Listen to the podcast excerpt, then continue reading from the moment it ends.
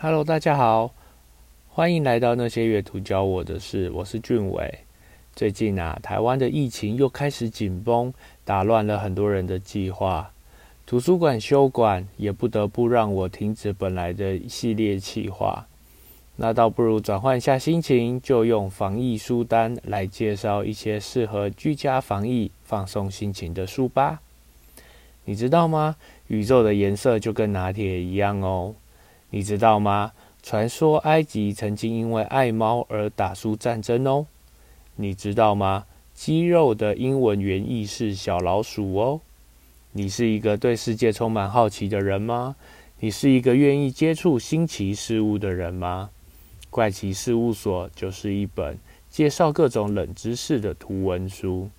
这本书的版面一半是很可爱的插画，另一半是文字说明。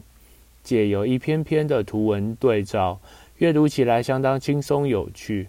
这一集就来挑几个跟大家分享吧。你知道吗？跑步机曾经是用来惩罚犯人的刑具哦。你今天在跑步机上受刑，怀疑人生了吗？十九世纪的英国工程师丘比特爵士发明了一种刑具，犯人必须不停地踩着踏板。来带动齿轮转动，而齿轮的动力可以抽水、碾压麦子或启动模仿。所以跑步机的英文 treadmill 就是由 tread 脚踏板和 mile 模仿组合而来的。你知道吗？吸尘器对猫狗来说就像怪物一样恐怖。人耳的听力上限大约是两万赫兹，狗却有四万五赫兹。猫咪甚至达到六万赫兹，所以像吸尘器啊、吹风机这些我们习以为常的家电，在高速运转时所发出的噪音，在猫狗耳里可能就像恐怖片里的尖叫一样刺耳呢。难怪会畏惧想逃跑。你知道吗？大象一个脚印就能创造一个世界哦。体重重达六千公斤的非洲象啊，就连走路都能在泥土里踩出三十公分深的脚印，而这些脚印啊，在下雨过后就会成为一个个的小水洼，然后成为许多微生物的家。对这些小生物来说，这几乎就是他们的宇宙。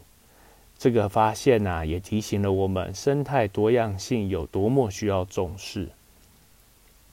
你知道吗？鸳鸯其实很花心，根本不专情哦。其实啊，每当交配季节结束后，公鸳鸯就会离开正在孵蛋的母鸳鸯，等到下一次的交配季节再换一个伴侣，简直是偷吃的最高境界。你知道吗？其实你很有可能比猪还胖哦。每次有人说胖的跟猪一样时，有想过猪的感受吗？一般来说，人类女性的体脂大于三十 percent，男性大于二十五 percent 就被认为是肥胖。但是，一项国外的数据指出啊，猪的体脂肪率平均会落在十八 percent，十八 percent 呢，低于人类的肥胖标准。甚至有些猪的体脂能低于十 percent，几乎达到人类运动员的程度了。你知道吗？其实金鱼的记忆力并不差哦。根据研究指出啊，金鱼的记忆力其实还不错。金鱼不擅长的应该是注意力。过去有研究发现，金鱼只有十二秒的注意力。讽刺的是，现代人的平均注意力只有九秒，比金鱼还要惨。你知道吗？你的大脑最多只能容纳一百五十位朋友哦。人类学家邓巴在《你需要多少朋友》这本书中提到，从石器时代原始部落到罗马帝国的部队编制，许多人类团体的组成人数都很神奇的落在一百五十这个数字。即使到了现代社会，现实生活中还是只能跟大约一百五十人维持稳定关系。这边所指的稳定关系，指的是一年至少会联络一次。如果是没事就爱聊天的好朋友，平均而言只有十二到十五人。所以啊，不管人生再怎么边缘，只要掌握一百五十跟十五这两个关键数字，也跟网红相差不远哦。你知道吗？脂肪细胞可以活到二十五年哦。正所谓一波未平，一波又起。不同细胞也有不同的生命周期，不断的在体内更迭。红血球可以活四个月，表皮细胞可以活上四周，肝细胞可以活一年多，骨细胞可以撑到十年，肌肉细胞则是十五年。但是脂肪细胞，吼吼。可是非常长寿的二十五年呢，而且拼命减肥也不会减少数量，脂肪细胞的数量大概在十五岁前就会固定下来，它们也许会缩小，却不可能减少，堪称是不离不弃，直到死亡才能分离呀。你知道吗？心理创伤就和身体创伤一样会痛哦。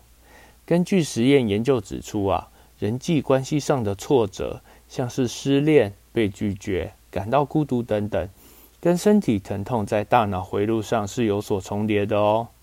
学者认为啊，如果要用演化来解释这个现象，可能是基于人类是社会性动物的关系。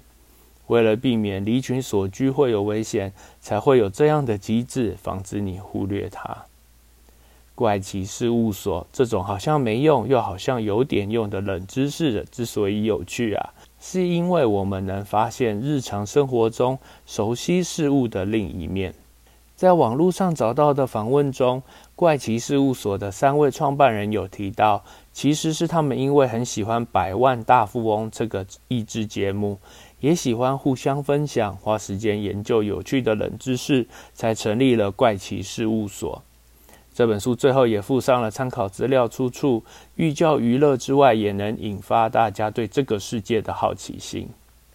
那今天介绍的这本书以满分五分来评分的话，阅读难易度两分，有趣的图片搭配文字说明，相当适合大朋友小朋友待在家的时候一起阅读讨论。执行难易度两分，冷知识的应用范围应该是用在对话当中吧。想让对方觉得自己很厉害，快搬出冷知识吧！如果会尴尬，不要怪我。喜好程度五分。这本书让我明白呀，稀奇古怪的冷知识其实也可以很有意思。我希望那些对世界万物感到好奇，想用各种角度来探索世界的人，都可以来看这本书。这集到这边也该告一段落。那些阅读教我的事，我们下次见，拜拜。